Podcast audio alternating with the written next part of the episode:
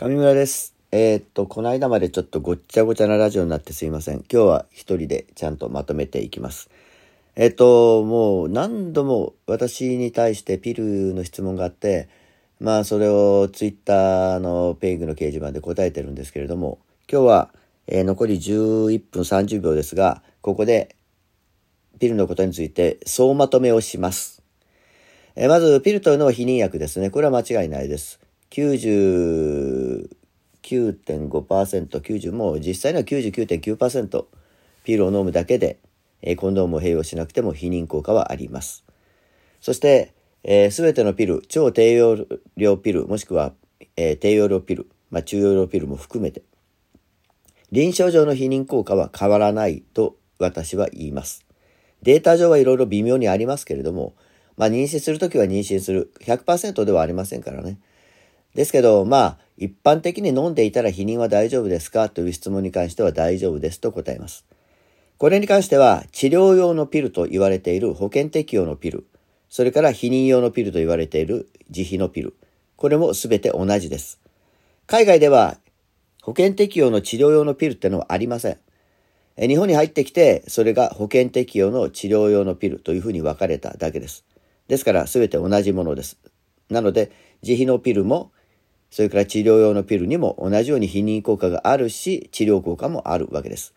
あとはその中に含まれている黄体ホルモンと言われている、えーピルの中には卵胞ホルモンと黄体ホルモンが含まれているんですが、この黄体ホルモンが種類が全て違います。ですので、その黄体ホルモンの種類によって、それぞれの治療効果というかね、その人の対応に、あの、症状に対しての感覚が違ってくるわけです。で、黄体ホルモンというやつは、まあ、いろいろいいこともすれば悪いことをするわけです。ですから、ピルを飲んで肌荒れが治った場合もあるし、ピルを飲んで肌荒れが悪くなったっていう人もいらっしゃいます。一般的には肌荒れには、ファボワールっていうピルを使うことが多いです。まず、だから第一選択薬はファボワール。まあ、それが絶対とは言いませんけれども、とにかくそれを使うことが多いということになっています。ただ、人それぞれなので、それが合わなければ、またどんどん違うピルを変えればいいのかなというふうに思います。PMS、生理の時に涙が出る体調が悪い死にたくなる。このような方には、ヤーズ、ドロスピレロンというやつが入ってきたヤーズを第一選択薬に使うことが多いです。ただ、これは、今はジェネリックに代わってドロエチという方法に、えーピルに変わっています。とても値段がジェネリックなので、3割負担で1ヶ月1000円ぐらいになりますね。月経痛に関しましても、まあ、全てのピル同じなんですけれども、私は、まずは、えーフリウェル。昔のルナベルですかね。フリウェルを使います。LD も ULD もそんなに変わらないと思っています。そして、えーフルエルと同じようなウォーターホルモン成分が入っている、まあ、避妊用のピルのシンフェーズ。ただ、ホルモンのこう、あの、なんかな、パターンが違うので、フリウェルで効かなくてもシンフェーズが効くっていう方もよくいらっしゃいます。まあ、それがダメな場合は、まあ、他のピルをいろいろ考えます。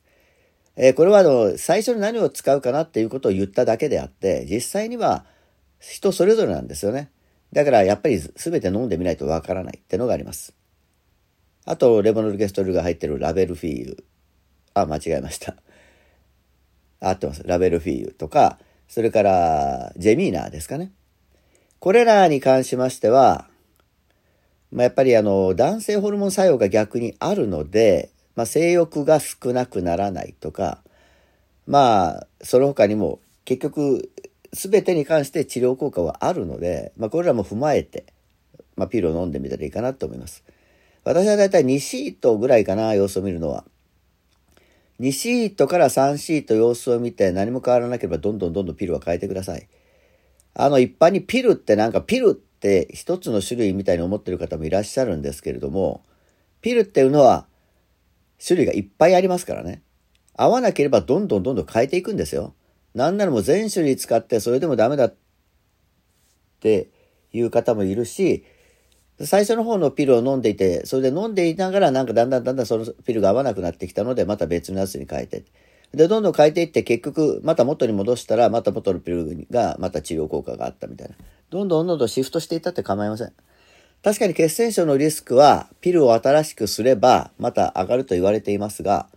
もともと血栓症のリスクというのは、前もいつも話していますけれども、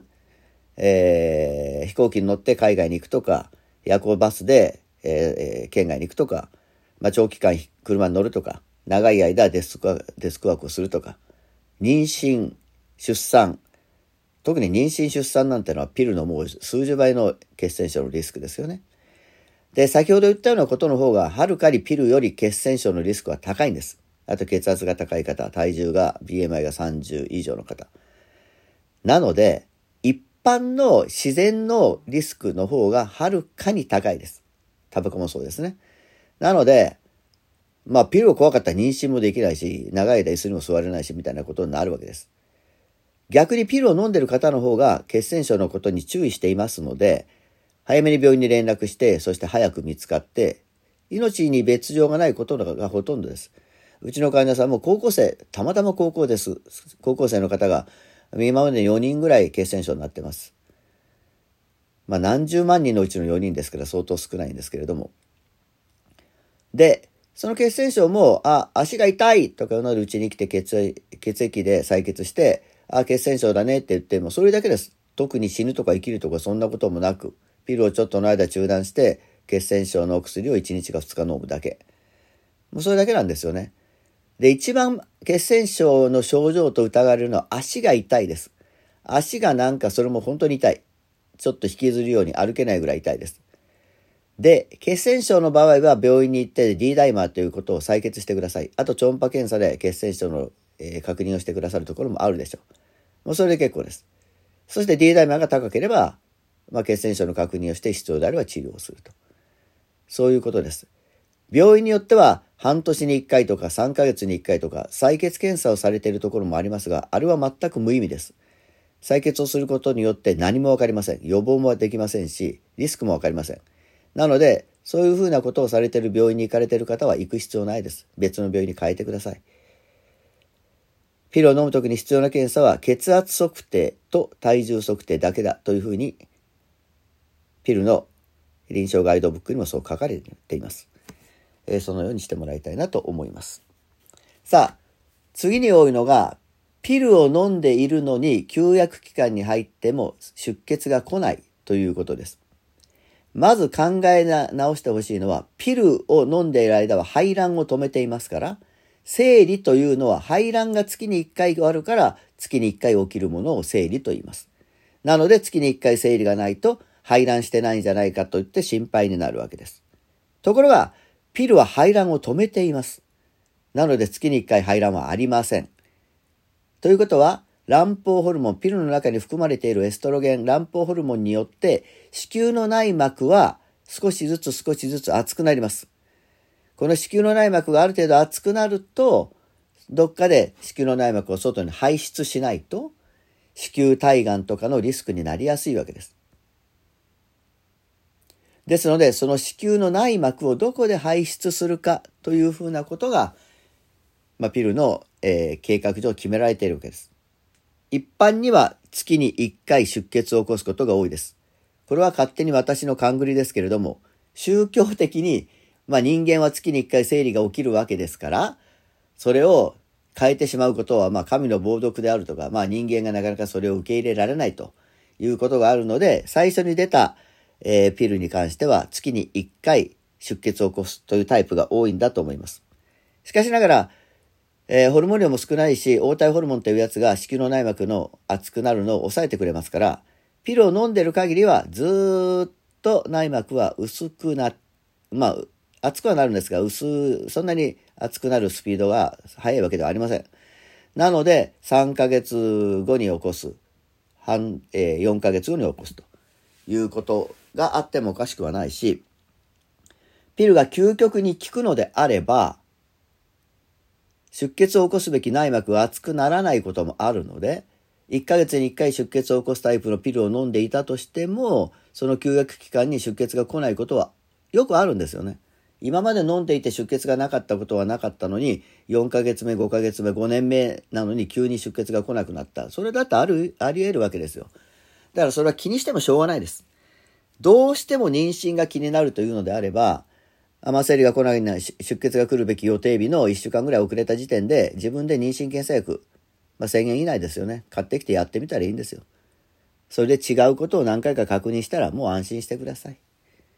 だからそんな心配するのであれば、ピルを飲みながらコンドームを併用がもう当たり前じゃないですか。ピルだと99.9%ですよ。残り0.1%どうするんですか？それは相手が愛情を持ってコンドームをつけてくれる、そういう男性と付き合ってください。ピルを飲んでるからコンドームつけなくていいよなんてことはありえないわけですから。その辺もよく理解してもらいたいなというふうに思います。保険適用のピル3割負担とそれから自費の避妊のピル、効果も一緒と言いましたが、値段も同じように設定されています、もともと。3割負担で2700円、自費のピルで2700円。それから病院がいろいろ自費のピルは値段を変えれますから安くしてくれて2500円とか、まあ、うちなんか学割で2200円とかになります。保険用のピルは病院で買って値段が変えれませんから、3割負担で2700円だったんですけれども、ここでジェネリックが登場して、1種類、いや今2種類ですかね。2種類のピルが1000円台に下がっています。だから保険適用のピルが安いわけではありません。一般の保険適用のピルは自費の避妊のピルよりも値段は高いです。ただ、ジェネリックが1個2個安いのがあるっていうことだけですから。よくあの、避妊のピルなのに保険に変えてほしいっていう方が来られますが、安くなるわけではないので、その辺を理解してもらいたいなと思います。まあ、もっともっと話したいんですが、12分にそろそろなるので、12分になるとこれは終わっちゃいますので。まあでも大体言いたいことは言いました。